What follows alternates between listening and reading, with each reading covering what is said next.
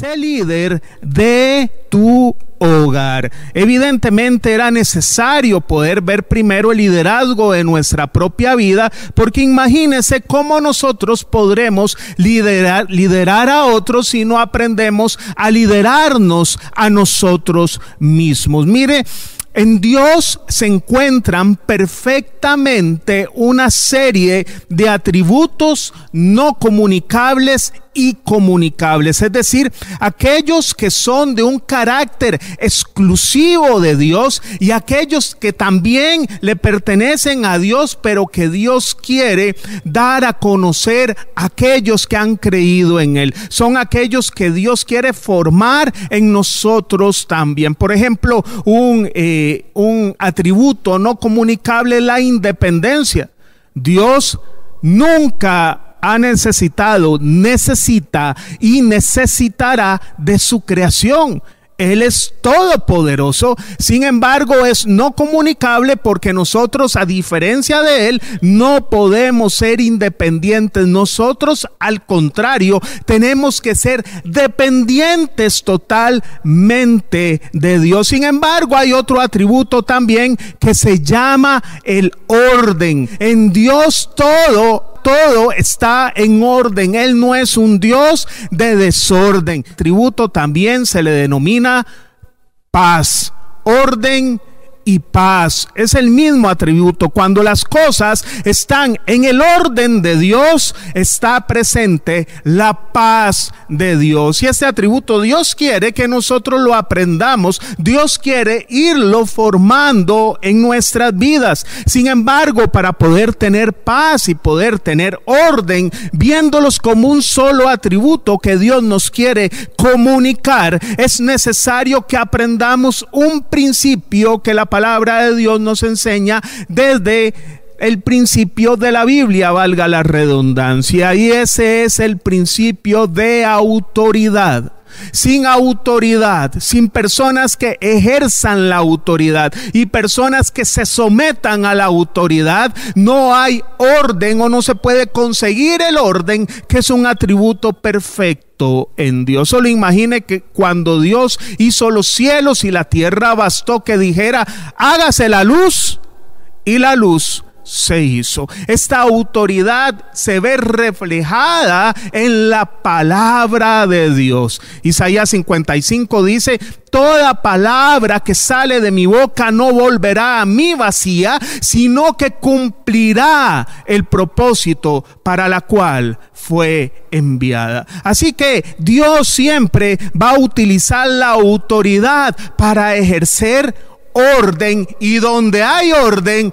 hay paz. Entonces el líder de casa, el líder de la familia o la líder de casa, la líder de la familia es una persona que ha recibido autoridad de parte de Dios para ejercer el orden que Dios quiere. Dios dio autoridad a los gobernantes para llevar en orden sus gobiernos. Dios dio autoridad a la iglesia para proclamar su evangelio. Dios dio autoridad a los líderes de la iglesia para asegurar el orden de la consecución de su misión. Dios dio autoridad a los encargados del hogar para llevar a buen puerto a sus miembros, a los que habitan en ese hogar. Y digo encargado de hogar, pues tenemos autoridad en el padre y la madre, pero también vemos hogares donde la autoridad está solo en la madre, porque son esas mujeres valientes que ante el abandono del padre decidieron seguir la misión de poder dar sustento a ese hogar. Esas mujeres valientes, jefas de hogar, también padres solos, posiblemente en menor medida, pero también los hay y hasta abuelos que se han dedicado a sus nietos. Dicho esto y empezando con esto, recuerde, le recuerdo, le hago un resumen, Dios tiene atributos perfectos. Entre ellos hay atributos comunicables y no comunicables. Los comunicables son aquellos que le pertenecen únicamente a Dios y nosotros no podemos copiarlos, como la independencia. Dios es independiente, pero nosotros somos totalmente dependientes de ellos. Y hay otros comunicables que es como el que vamos a fijar el día de hoy, que vamos a centrar la enseñanza, que es el orden o la paz. Y para que el orden de Dios se establezca en nuestro hogar, además de tener un líder, requerimos que se ejerza la autoridad tal cual Dios ha dicho que se ejerza y el cómo hacerlo. Para poder liderar debemos saber a quienes vamos a liderar, para qué los va, lo vamos a hacer y cómo lo vamos a hacer. Y para ello necesitamos conocimiento. Y es el primer punto que le pido que me acompañe hoy a que revisemos usted y yo. Liderar con el entendimiento. Necesitamos tener entendimiento, necesitamos tener conocimiento para liderar. Nadie nace para ser para aprendido a ser papá. Nadie nace con este conocimiento. Vamos adquiriendo este conocimiento. Fíjese que Abraham, el patriarca, recibe instrucción de Dios sobre cómo iban a ser benditas a través de él todas las naciones. Le dijo, en Sara dará luz un niño y este iba a ser Isaac y por el cual iba a surgir una nación Israel y sobre esta nación iban a venir muchas naciones salvas a través del sacrificio de Jesucristo en la cruz. Josué, el sucesor de Moisés, el Señor le dijo, medita esta, en esta ley de día y de noche para que puedas conquistar la tierra donde ya habían llegado al mismo Moisés le dio instrucción, se acuerda, subió al monte, recibió la revelación, recibió las tablas de la ley y ahora iba a ser la instrucción para gobernar al pueblo de Israel. Como ven, siempre hay un conocimiento para poder ejercer la autoridad la autoridad delegada de Dios hacia nosotros. Por eso una persona que lidera el hogar para que lo haga bien tiene que estar sometido a la autoridad de Dios. Mire, la, la, psicología es sumamente buena, nos ayuda muchas veces en situaciones humanas, pero nunca puede reemplazar la palabra de Dios en tema, en las tareas de dirección en el hogar. Los libros de liderazgo también son muy importantes. Hay muchos muy buenos, pero ninguno puede sustituir la palabra de Dios en la misión de liderar el hogar. Conozco hogares donde los padres son muy preparados académicamente, pero los hijos son un desastre en valores. Y conozco padres que tal vez no tengan tantos títulos de la academia, pero sus hijos tienen muchos valores. No se aprenden. ¿Por qué? Porque estos valores no se aprenden lanzando a nuestros niños a la nana moderna llamada tablet o celular. Se aprenden en el hogar por el ejercicio del sano liderazgo de papá o mamá o abuelo o abuela o mamá sola o papá solo. Estos dos tesoros que tenemos que inculcar a los hijos son los valores y la fe. Eso vale más que cualquier cosa. Eso va, a hacer que su hijo sea un profesional, pero sea un profesional que no sea corrupto. Eso va a hacer que sus hijos sea alguien que tenga un título de la academia, pero haga bien las cosas, porque tiene valores y tiene fe. Y para ello es importante entender que Dios le da dos roles importantes al líder de casa, al líder de la iglesia, al líder que Él ha puesto para administrar algo que le ha dado sujeto a esa autoridad. Lo primero que tiene que tener es visión, tiene que saber a dónde Proverbios 29, 18 dice, donde no hay visión, el pueblo se extravía Dichosos los que son obedientes a la ley. Vea lo que dice la palabra de Dios. Donde no hay visión, el pueblo se extravía. Usted como jefe y yo como jefe de hogar con mi esposa, usted como encargado de casa, requiere tener una visión clara de dónde va a llevar a su familia, dónde van a ir. Tiene que haber visión, pero ojo, da la respuesta inmediatamente. ¿Cuál es, esa visión para no extraviarnos? Dichosos los que son obedientes a la ley. Nosotros tenemos que conocer la palabra de Dios como líderes de casa para poder obedecerla. Usted no puede obedecer lo que no conoce. Por eso nosotros tenemos que entender que la visión hacia dónde tenemos que ir la vamos a encontrar en la palabra de Dios, no es en lo que nos diga el vecino, el amigo, el compañero de trabajo. Todo lo tenemos que pesar por la palabra de Dios. Primero, tenemos que tener visión. Y segundo, para poder tener esa visión, tenemos que tener conocimiento, el conocido Oseas 4:6. Pues por falta de conocimiento mi pueblo ha sido destruido, puesto que rechazaste el conocimiento, yo también te rechazo como mi sacerdote. Cuando rechazamos el conocimiento de Dios, la palabra de Dios, y queremos hacer todas las cosas como nos viene en gana en nuestro papel de líderes, Dios está rechazando nuestro liderazgo porque no lo estamos haciendo conforme Él lo ha establecido. Yo también te rechazo como mi sacerdote. ¿Sabe qué es un sacerdote? Es alguien que está bajo la autoridad de Dios para servir a otros. El sacerdote sirve, usted y yo somos encargados de casa para servir a los miembros de casa. Un pastor en la iglesia está encargado en la misión pastoral para servir a las ovejas del rebaño. Un presidente de la república es nombrado presidente para servir al pueblo todos los que podemos estar en menor o en mayor medida en un, puesto de eminencia por la gracia de Dios, es para servir a otros y que otros vean los beneficios que Dios quiere darles a, a través de esa figura de autoridad. Y en ese mismo sea, dice, te rechacé como mi sacerdote o te rechazo como mi sacerdote, ya que te olvidaste de la ley de tu Dios, yo también me olvidaré de tus hijos. En la casa no podemos obviar la palabra de Dios. Un buen líder es aquel que se alimenta de la palabra de Dios.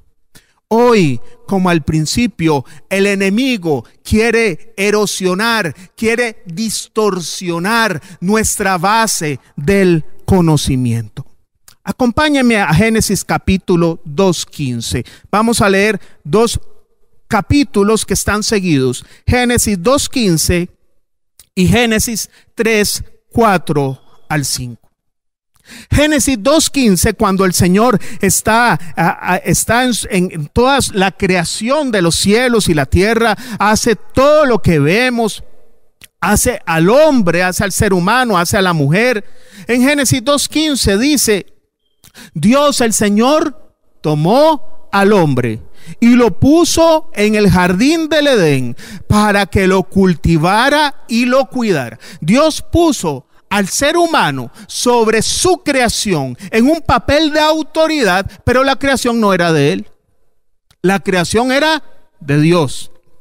Él lo puso en una posición de autoridad para que siguiera las instrucciones del Creador, para que lo cultivara y lo cuidara. Y dice, y le dio este mandato. ¿Qué quiere decir cuando Dios dice, le dio este mandato? Quiere decir que lo que sigue es palabra de Dios. Puedes comer de todos los árboles del jardín, pero del árbol del conocimiento del bien y del mal no deberás comer. El día que de él comas, ciertamente morirás. Esta es la palabra de Dios. Esta es la instrucción para Adán en su posición de autoridad de administrar la creación de Dios. Yo te doy esta posición de autoridad, pero no puedes comer de aquel árbol, porque si lo, lo haces de una vez te dicto la sentencia, vas a morir. Inmediatamente entra Satanás a distorsionar la base del conocimiento de la verdad que Dios le había, le había dado a Adán. En Génesis 3, 4, 5, Adán y Eva Pero la serpiente le dijo a la mujer, no es cierto, no van a morir. Dios sabe muy bien que cuando coman de ese árbol, se les abrirán los ojos y llegarán a ser como Dios, conocedores del bien y del mal. Satanás dice aquí, Dios es un mentiroso, es mentira. Ustedes pueden comer, ustedes van a llegar a ser con Dios, como Dios. No es cierto que ustedes van a morir. Satanás desde el principio ha querido alterar la palabra de Dios para que usted no viva sujeto al orden que la palabra de Dios establece. Por eso cuando usted ve y revisa los hogares que están destruidos es porque no han sido regidos por la palabra de Dios. Por más ayuda psicológica, por más consejeros que usted busque, usted como líder, si no instruye con la palabra de Dios, nada va a pasar en casa. La base del conocimiento tiene que regir la vida de los hogares. ¿Sabe qué dice el Salmo 19, 119, 9? ¿Cómo puede el joven llevar una vida íntegra? Viviendo conforme a tu palabra. ¿Sabe qué dice Proverbios 22:6? Instruye al niño en el camino correcto y aún en su vejez no lo abandonará. Niños y jóvenes tienen que crecer a través de la palabra de Dios y para ello tiene que haber encargados de casa que les transmitan la palabra de Dios. La base del líder es la transmisión de la palabra de Dios. La base del hogar es poder transmitir la palabra de Dios. Tanto era así, tanto era así, que Dios manda al pueblo de Israel, le instruye que todos tienen que conocer su ley cuando se la dio a Moisés. Deuteronomio 6, 6 al 9. Búsquelo en su casa. Deuteronomio 6, 6 al 9. Si no, usted le va a aparecer ahí en la señal que estamos transmitiendo, por cierto, completamente en vivo. Deuteronomio 6, 6 al 9. Esa es la instrucción de Dios. Grábate en el corazón estas palabras que hoy te mando. Incúlcaselas continuamente a tus hijos. Háblales de ellas cuando estés en tu casa y cuando vayas por el camino, cuando te acuestes y cuando te levantes, átalas a tus manos como un signo, llévalas en tu frente como una marca, escríbalas, escríbelas en los postes de tu casa y en los portones de tus ciudades. En otras palabras, papelee toda su casa con la palabra de Dios. Métale la palabra de Dios por todos los sentidos a sus hijos. Hágalo ya, esto es importante. Esa es la instrucción de Dios. Hoy esa instrucción no cambia. Hoy es la misma instrucción. En el principio Dios le dio un mandato y le dijo a Adán, si usted no lo cumple está la sentencia. Después con la ley al pueblo de Israel, Dios le ordena. Solo usted como líder de hogar no se la tiene que aprender. Tiene que encargarse de que los hijos, asegurarse que sus hijos sepan la palabra de Dios y hoy el Señor nos transmite el Evangelio y el Señor nos dijo, escudriña en la escritura, porque en ellas está la vida eterna. Eso no ha cambiado hoy.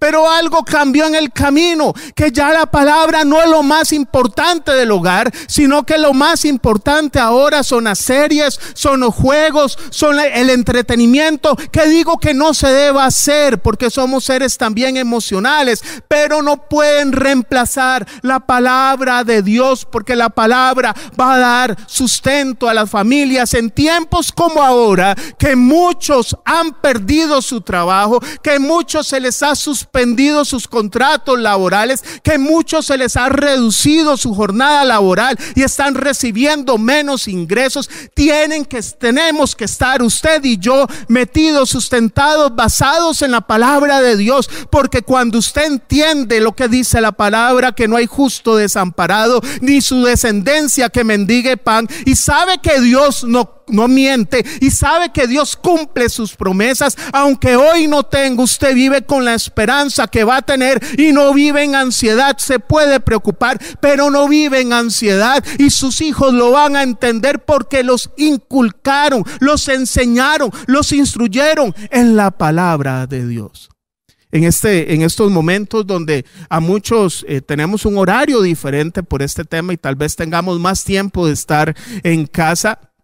Un día hicimos un ejercicio antenoche, me parece, con mi esposa y nos pusimos a ver algunas de las fábulas que veíamos nosotros cuando éramos huilas. Solo imagínense que los dibujos salen desteñidos. No podría decir un joven de hoy que, ay, qué pixeliado está esa caricatura, porque no habían pixeles, eran, eran pintados, salen desteñidas las, las, las fábulas de aquel momento. Habían dos fábulas eh, que nos pusimos a ver con Joshua y con Kishap y obviamente se reían cuando veían esa. Papi, ustedes veían eso. Bueno, era Marco, ¿se acuerda Marco? Marco, para los que son de mi generación, Marco lo abandona la mamá, se va a Argentina por problemas económicos y él llega con una travesía en barco hasta que llega a Argentina, se encuentra a la mamá, está enferma y vuelve. Y la otra era Heidi. Heidi era una eh, eh, una niña que es criada por su abuelo, después es quitada de su abuelo, es llevada a una ciudad y ahí ella extraña al abuelo, extraña los Alpes, las montañas y vuelven. Y entonces estábamos viendo alguna de estas y les contábamos a, a nuestros hijos, esto era lo que se veía en telesecular en los momentos que nosotros éramos niños. Y hay un capítulo, hay un capítulo que lo vimos con ellos, que no lo recordaba y en ese capítulo aparece una de las personajes, es, un vacilón porque son, son dibujos y usted llora. Cuando llega Heidi y se reencuentra con su abuelo, usted lloraba con eso.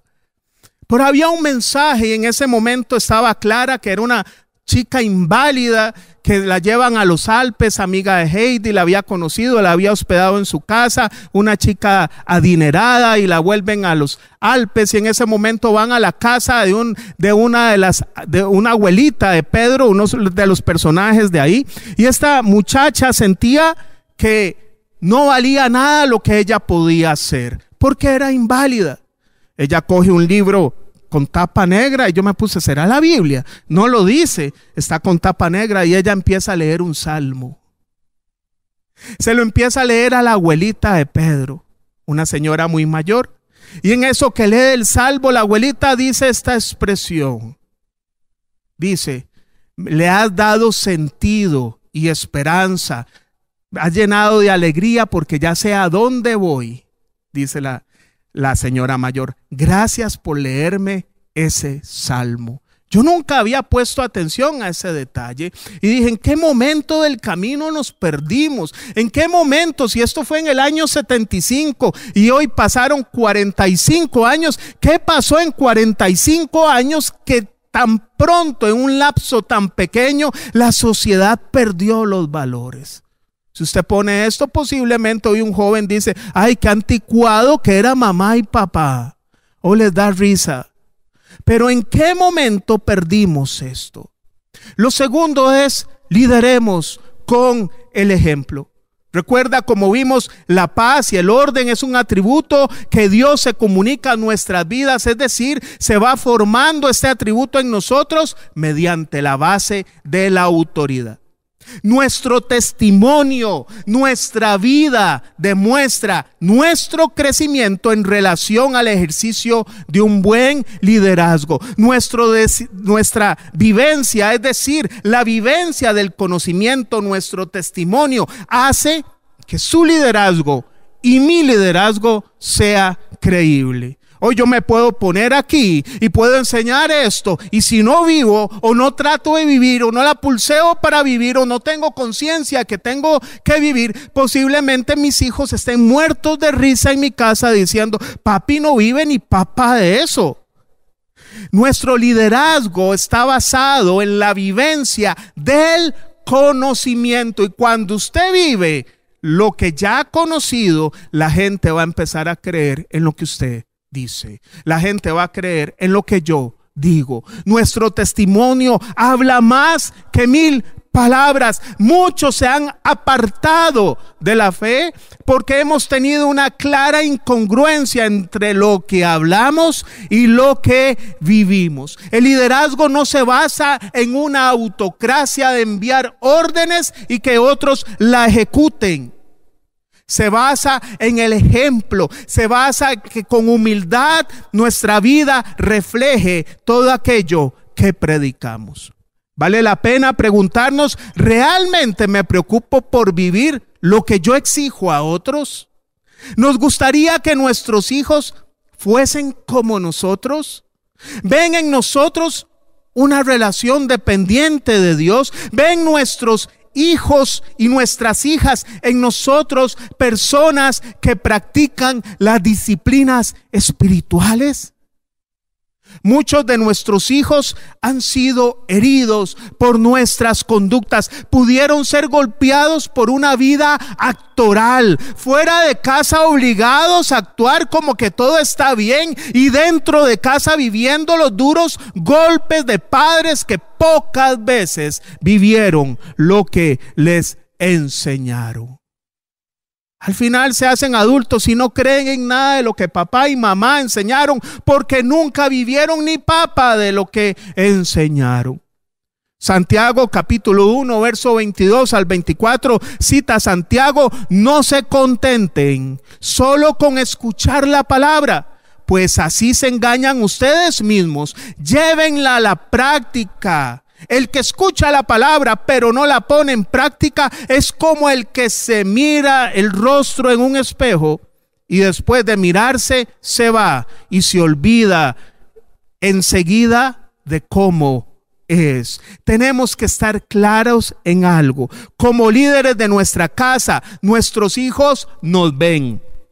Nuestros hijos están pendientes de lo que hacemos. Si el autor del libro de los Hebreos dice que nos cuidemos porque una gran nube de testigos sobre nosotros, ¿cuánto más nos tenemos que cuidar en casa cuando nuestros hijos nos ven todos los días? Cuando nuestra esposa, nuestro esposo nos ve todos los días. El hogar marcará el destino de nuestros hijos. Lo que ellos reciben en casa marcará el destino de nuestros hijos. Enséñeles a seguir a Jesús, pero siga usted a Jesús. Enséñele a cumplir la palabra, pero viva usted la palabra.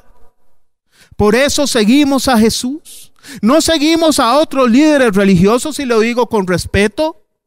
No seguimos a Buda, no seguimos a Mahoma, no seguimos a otros líderes, no seguimos a los dioses criados del hinduismo, lo digo con respeto. Seguimos a Jesús, ¿por qué? Porque Jesús cumple sus promesas, hay evidencia que los ha cumplido, porque todo lo que profetizó Jesús se ha cumplido y se cumplirá lo que está pendiente, porque su testimonio fue perfecto.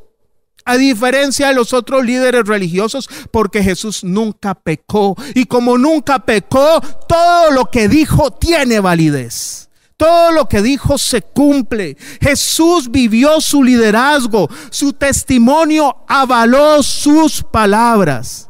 Y este es el desafío hoy. Les reto un desafío y también ese desafío obviamente es para mí. No basta conocer la palabra para hay que vivirla. Muchos saben que no tienen que gritarle a la esposa, pero van a la casa y le gritan a la esposa. Y después dicen que porque los hijos salieron agresivos. Es un asunto relacional. Ni vos ni yo podemos vivir la palabra por nuestro propio esfuerzo. Tenemos que ir a Jesús para que Jesús nos haga cambiar con su espíritu, nos transforme. No le estoy pidiendo en esta mañana que usted cambie por sus propias fuerzas. Es que usted lleve la familia a Jesús para que todos los miembros de la familia seamos transformados por Él. Una vez que conocemos la palabra, entendemos que naturalmente tenemos que orar, ayunar, adorar, alabar. Debemos relacionarnos con Dios para que su espíritu revele a nuestro corazón lo que nuestro intelecto ya ha conocido. No podemos cambiar. Necesitamos aquel que nos puede cambiar. El altar familiar debe ser construido una vez más en nuestras casas. El altar familiar tiene que estar de nuevo, ser la base del hogar. Tercero, dos puntos y terminamos. Lidere con amor. Lidere con amor. Hablemos con amor. Dirijamos con amor. Disciplinemos con amor. Formemos con amor. Primera de Corintios 13, 4, 7 dice, el amor es paciente, es bondadoso. El amor no es envidioso, ni jactancioso, ni orgulloso. No se comporta con rudeza, no es egoísta, no se enoja fácilmente, no guarda rencor. El amor no se deleita en la maldad, sino que se regocija en la verdad. Todo lo disculpa, todo lo cree, todo lo espera, todo lo soporta pudiésemos ser los padres que nos enojamos por todo. Podemos ser los padres que hacemos la ley del hielo. Podemos ser los padres controladores que lo que estamos haciendo es proyectar nuestros fracasos en nuestros hijos.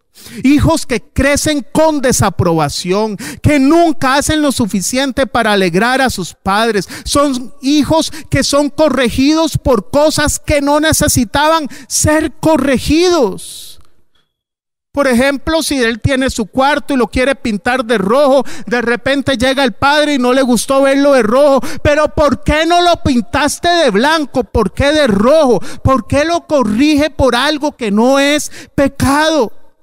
Hacen un queque, se mete en la cocina, quiero aprender a hacer un queque, pero no lo hiciste como te dije, no me gusta cómo quedó. Eso no era un pecado. Él quiso hacer su mejor esfuerzo, pero pasamos desaprobando todo lo que hace. Y estamos criando hijos inseguros, que su meta es ser como sus padres, ojo, imitar los dones de sus padres, porque se han sentido tan desaprobados en sus vidas que son incapaces de descubrir sus propios dones y habilidades. Se sienten inseguros, sedientos de aprobación en todo lo que hacen, porque a pesar que tuvieron padres que les dieron todo, se sintieron toda su vida miserables por carencia de amor. Y nunca tuvieron de sus padres ese amor que necesitaban. Nunca tuvieron ese reconocimiento. Nunca tuvieron ese sí lo hiciste bien. Entonces toda la vida busca gente que les felicite por lo que hacen y nunca son saciados en su búsqueda de aprobación. Porque al final encontramos que lo único que sacia la vida en la vida es el amor. Por eso el amor no es un atributo de Dios. Dios es amor es su esencia. Dios es su amor. Es amor. ¿Sabe? En estos tiempos hay muchas teorías de la negociación. Vea, negocie con sus hijos. Sí, déjalo ir ahí al, a tal lugar y que te haga algo en casa. Mientras eso que vas a dejar hacer a tus hijos no violente la moral de Dios, negocia. Pero el tema es que ahora queremos que los hijos, para no tener conflictos, hagan lo que quieran. Él ya es un adulto, sí, pero ese adulto vive en casa y reglas en casa. Solo fíjese que el día del juicio, cuando estemos delante de la presencia de Dios, Dios nunca, nunca ha negociado sus valores. Por eso Jesús tuvo que morir en la cruz y cumplir el precio para poder pasar por alto nuestros pecados, porque Dios no negocia su propia moral. Nosotros no podemos negociar la moral del hogar, pero sí lo que podemos hacer es impartir recompensas por los logros que ellos hacen, porque el sistema de recompensas está en toda la palabra de Dios. Cuando usted lee Apocalipsis 2 y 3 dice, al que venciere le daré al que venciere le daré. Dios siempre, Jesús siempre habló de recompensas para sus hijos. Cuando su hijo saca un 100, no diga, ay, es lo que usted le tocaba, es lo único que hace en casa.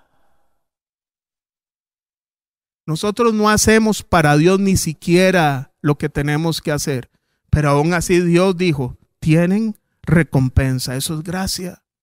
Den recompensas a sus hijos, den recompensas por su esfuerzo. Tal vez ese 70 que sacó es su mayor esfuerzo, hizo lo mayor y tiene que crecer, sí, pero estimúlelo, de recompensas. ¿Qué nos pasó en el camino? Que a veces no le hablamos a, a nuestros hijos porque nos dañaron el corazón. Imagínense que nuestro Padre Celestial sea así con nosotros. Padre, perdóneme, pero el Señor no, no te perdono y te hace la ley del hielo, ¿cómo nos sentiríamos? Bueno, a veces nosotros como padres somos eh, incapaces de olvidar tan rápidamente como quisiéramos, pero si supiéramos si supiéramos el poder liberador que hay en el perdón, el poder liberador que hay en el amor que perdona, el poder liberador que hay en aquel padre y madre o jefa de hogar que recompensa a los pequeños logros de sus hijos, les da seguridad, van a crecer con seguridad, no les va a dar miedo fracasar, van a entender que el fracaso es parte de la vida, pero no se van a quedar acostados en el suelo, sino que se van a levantar porque hay alguien que les dijo, sí, te caíste, pero Dios te hizo para vencer. Y eres más que vencedor en Cristo Jesús. El amor producirá un acercamiento a ellos, hará que usted sea el primer conocedor de las cosas que ellos tienen que contar y no sus amigos. Hará que papá y mamá o mamá o los abuelos sean su primer consejero, consejera, porque van a ir a contar sus cosas porque sabe que mamá y papá, o mamá, o abuelo o abuela, o papá solo, van a buscar salvar el hogar y no condenar el hogar. Y por último, no olvidemos que lideramos el hogar para Dios. Nosotros lideramos para Dios. Usted y yo estamos liderando un batallón para Dios. Usted y yo no solo formamos hijos, tenemos una misión de formar siervos para Dios. Estamos llamados a formar discípulos que tengan el carácter de tomar la estafeta que les vamos a dejar para que sigan cumpliendo la gran comisión del Evangelio. Más que doctores, más que abogados, más que ingenieros, estamos llamados a formar siervos del Dios Altísimo. No perdamos la perspectiva.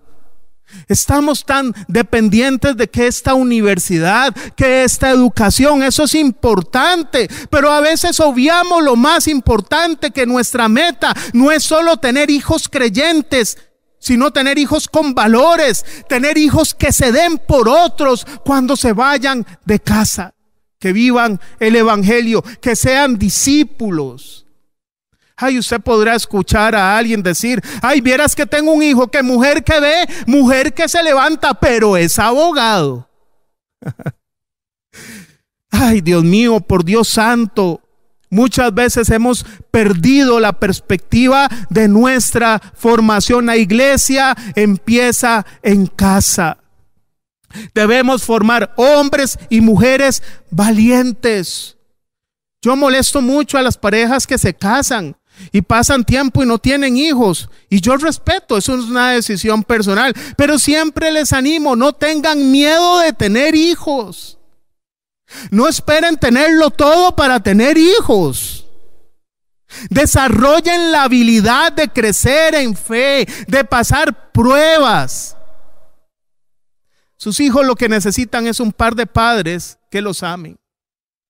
Hoy en día los hijos no necesitan padres que cuando están adultos les solucionen todo. Ellos necesitan un par de padres o una madre, solo un padre, solo que les anime, que les enseñen a depender de Dios, que deben seguir adelante, que si se fueron en casa porque se cansaron, no hay plan B de volver, sino que tengan fe y carácter para preservar el plan. Hijos que sepan que Dios nos da lo necesario y cuando hay excedentes se comparten.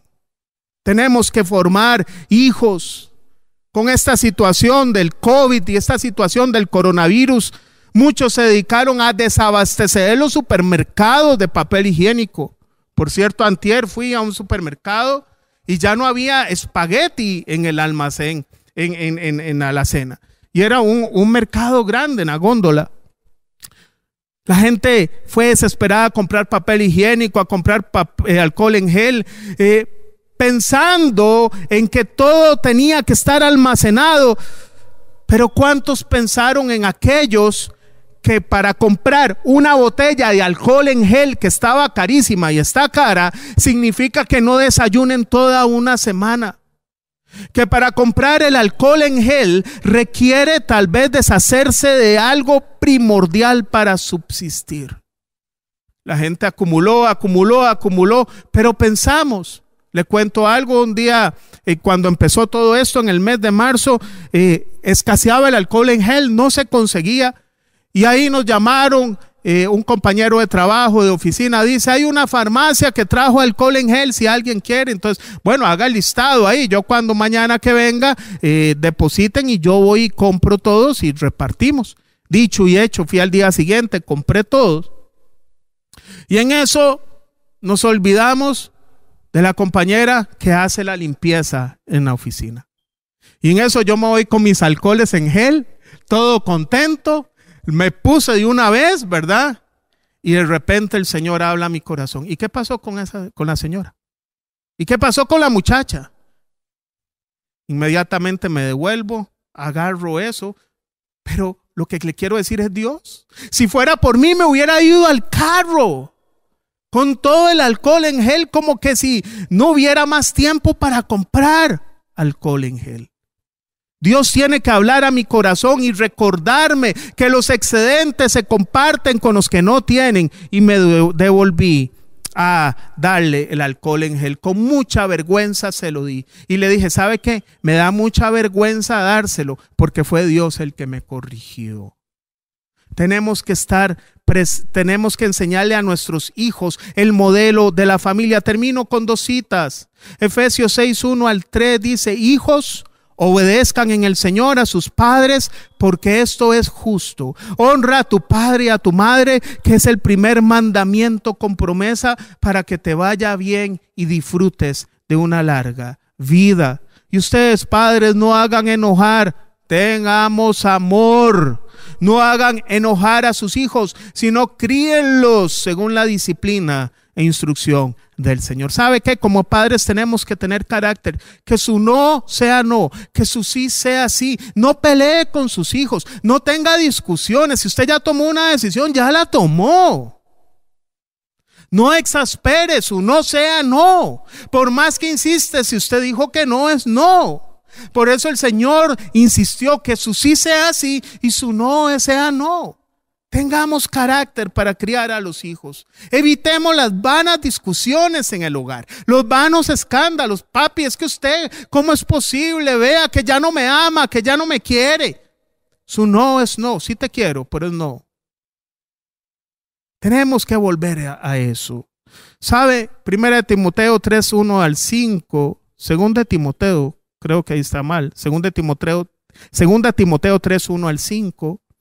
Pablo le dijo a su hijo amado Timoteo, la generación de los últimos tiempos. Y le dice, ahora bien, ten en cuenta que en los últimos días vendrán tiempos difíciles. La gente estará llena de egoísmo y avaricia, serán jactanciosos, arrogantes, blasfemos, desobedientes a los padres, ingratos, impíos, insensibles, implacables, calumniadores, libertinos, despiadados, enemigos de todo lo bueno, traicioneros, impetuosos, vanidosos y más amigos del placer que de Dios. Aparentarán ser piadosos, pero su conducta desmentirá el poder de la piedad. Con esa gente ni te metas. Oiga, qué instrucción le da Pablo.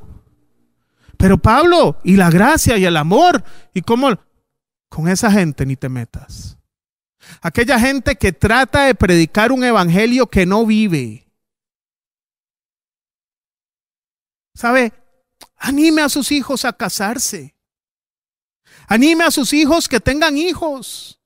Sus nietos y mis nietos seguirán el legado de la iglesia, que no tengan miedo. Dios va con ellos, que tengan su mirada en el cielo, que no teman. Aunque digan que el mundo está perdido para tener hijos, digámosles que cuando más oscura se pone la noche, más se notará su luz en la tierra. Tenemos que dejar un legado de iglesia cuando nosotros estemos acá. Mientras sube y nos acompañan a tocar el teclado y poder orar por ustedes, ¿sabe? Nosotros tenemos que hacer hijos que sean responsables de su propia espiritualidad. Un día lo dije aquí, muchos hijos o jóvenes pueden decir hoy, ah, no, yo me voy al cielo porque mi papá y mi mamá están metidos en la iglesia. Hay que hacerlos responsables de su propia espiritualidad. Hay un hombre en la Biblia, no lo vamos a leer, con esto termino. Hay un hombre en la Biblia que fue llamado el hombre más íntegro de su tiempo sobre la faz de la tierra. Este hombre se llamaba Job. Este hombre no había, como decimos en Costa Rica, cola que le pisen. No había nada que señalarle a este hombre. Pero de repente Dios permite que Satanás toque sus bienes, toque sus hijos y toque su cuerpo. En ese momento argumentan sus amigos del por qué a él está pasando esta tragedia y él también argumenta acerca de su propia tragedia. Y sus amigos lo que le trataban de decir en sus discursos era, Job, seguro a usted le pasa esto porque usted tiene un pecado escondido. Tiene que haber un pecado y ese es el juicio de Dios sobre su vida. Ojo, hombres menos íntegros están señalando al hombre más íntegro de la época. Pero Job también argumentó, era un líder de casa. Job también argumentó y le dijo, Señor, yo he hecho obras de justicia, ni siquiera mis ojos han visto a la doncella.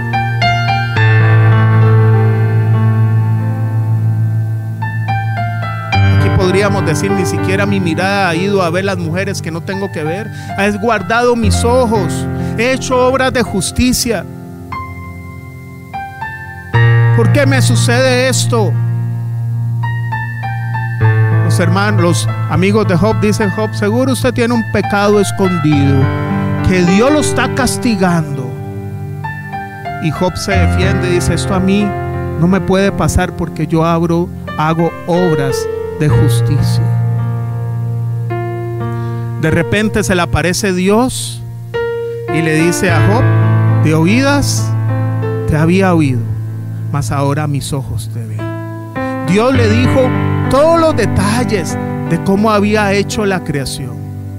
¿De dónde estabas tú, Job? Y le empieza a hacer un listado extenso de todo lo que él había hecho. Al final lo que le estaba enseñando a los amigos de Job y a Job mismo no es que tenga un pecado usted, pero tampoco porque usted haga obras de justicia usted se merece todo lo que tiene. Lo que te quiero dar a conocer es que se llama gracia. Yo lo que te doy es porque a mí me plació dártelo, no es por lo que hagas, no es porque pecaste o no pecaste, es que yo lo hago porque a mí y con toda la el temor de Dios se me da la gana hacerlo. Job se da cuenta y encuentra en todo este proceso el verdadero significado de la gracia. Ya Job no tenía que tener temor si se le iba a quitar o no las cosas, porque él entendía lo que era el atributo de dependencia, no independencia, solo Dios es independiente. Él ve a Dios y le dice, Señor, de oídas te había oído, tenía el conocimiento, pero ahora te vivo, ahora mis ojos te ven. El Señor vuelve a ver también a los amigos de Job y les dijo, ustedes hablaron mal de mí. Yo no haré caso de sus sacrificios, solamente los oiré si Job intercede, ora por ustedes había un examen final para Job. Por decirlo de alguna forma, Dios los puso en las manos de Job para condicionar el perdón de estos si no fueran destruidos de sus amigos. Job pudo haber dicho, Yo voy a orar por esos infelices que me pasaron atormentando cuando más los necesitaba. Pero Job, lo que habían conocido aquí, lo había bajado al corazón. Y Job oró por sus amigos. Recibió gracia, conoció gracia y dio de gracia. Dios escuchó la oración de y sus amigos fueron absueltos del castigo que Dios les iba a dar. Y Dios les restituyó todas las cosas. Hoy yo le hablo a usted, padre, le hablo madre, le hablo mujer sola, que usted hoy está viviendo un tema de crisis importante en casa, que sus ingresos han disminuido, que hay un temor porque ahí hay una peste que se llama coronavirus, que usted vive en temor que qué va a pasar con el futuro. Este hombre lo tuvo todo y fue despojado de todo para entender que todo le pertenece a Dios y Él es el que va a suplir.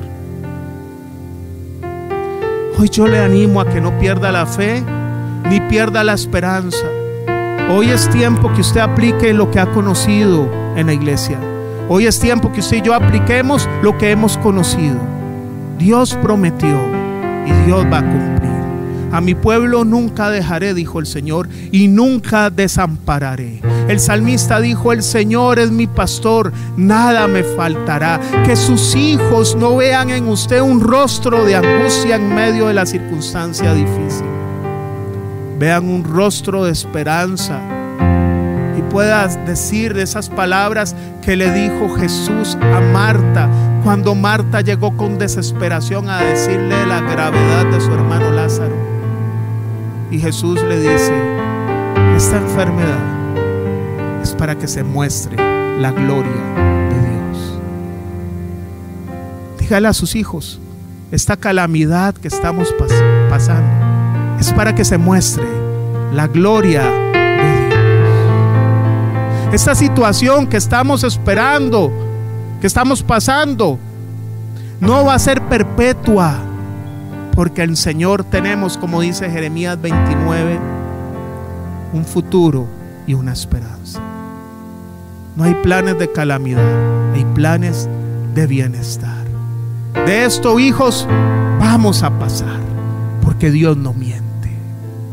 Cuando ellos crezcan y vean que lograron pasar la situación por la gracia de Dios. Cuando ellos se casen y se vayan del hogar y vean que van a pasar tiempos difíciles, se van a acordar de esa vivencia. Y ellos van a tomar a tus nietos, a sus hijos, y les va a decir, hijos, de esto vamos a salir. Porque esto es para que descienda la gloria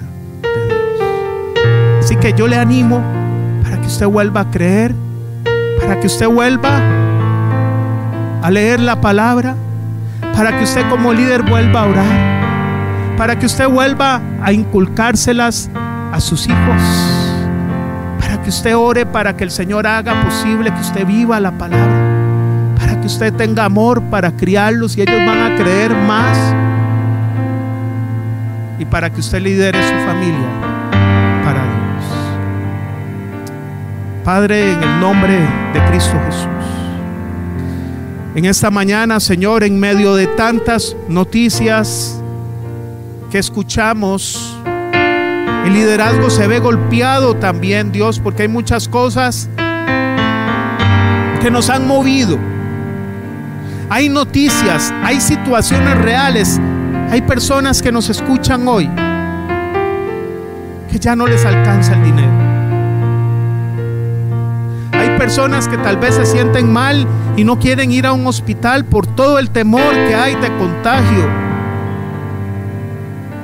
Hay hijos que están en angustia porque ven la angustia en el rostro de papá, mamá o mamá sola.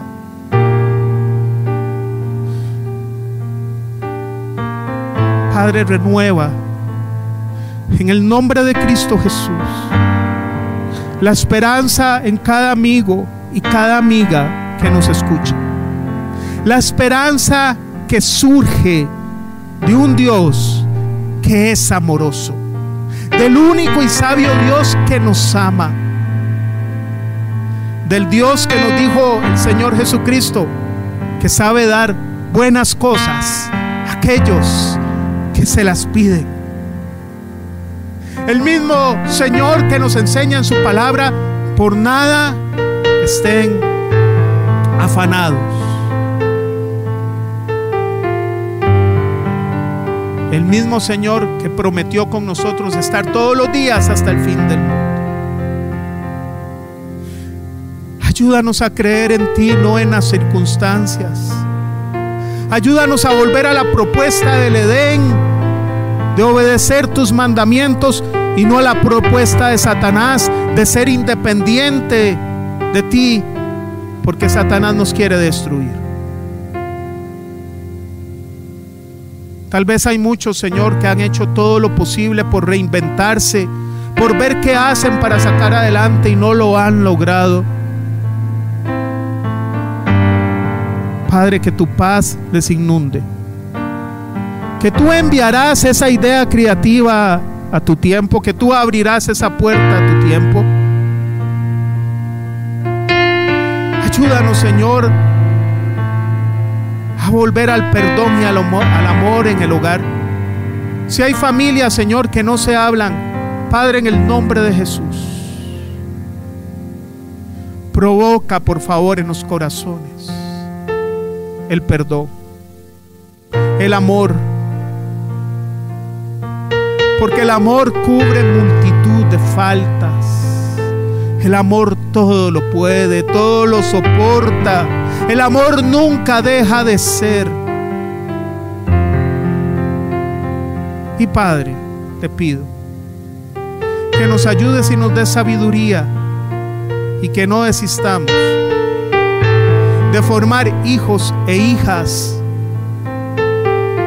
que estén dispuestos a renunciar a las cosas de este mundo para ser tus discípulos. Hijos e, e hijas que van a crecer seguros, que no van a tener temor de dar testimonio de Jesucristo, que no van a tener miedo ante las circunstancias, porque la experiencia del hogar les enseñó que tú suplirás todo lo que necesita. Que tú pondrás palabras en nuestra boca cuando no nos acordemos de ninguna. Que tú les hizo para iluminar este mundo lleno de tinieblas. Si usted está a la par de su familia en el hogar, no hay distanciamiento estamos ahí en el hogar siempre. Si usted tiene su hijo, es un momento de poder conversar y que usted le pueda decir a los ojos, te amo. Hija, hijo, es momento de ver a papá, mamá y decirles, te amo. Hay algo que se resiste tal vez a que lo puedas hacer, pero Dios hoy te motiva a que lo puedas hacer. Basta abrir los labios y decir te amo y en esa frase hay liberación. Y esposos, tal vez ustedes están ahí y tienen tiempo de no hablarse.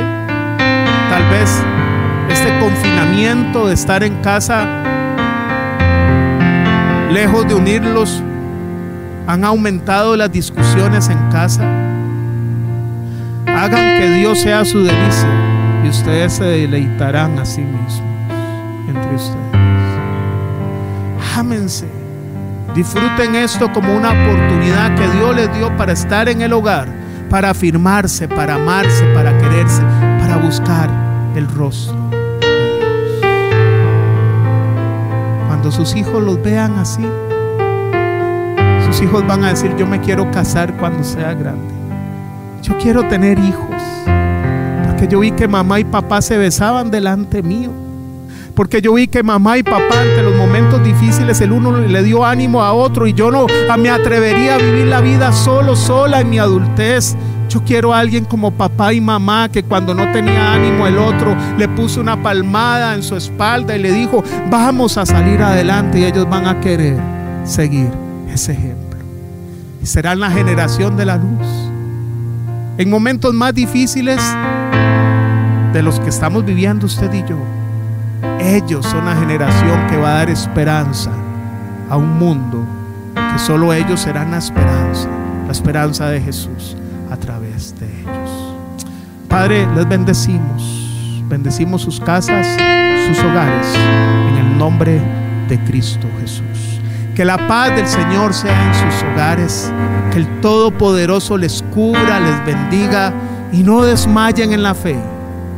Que al que cree, todo le es posible.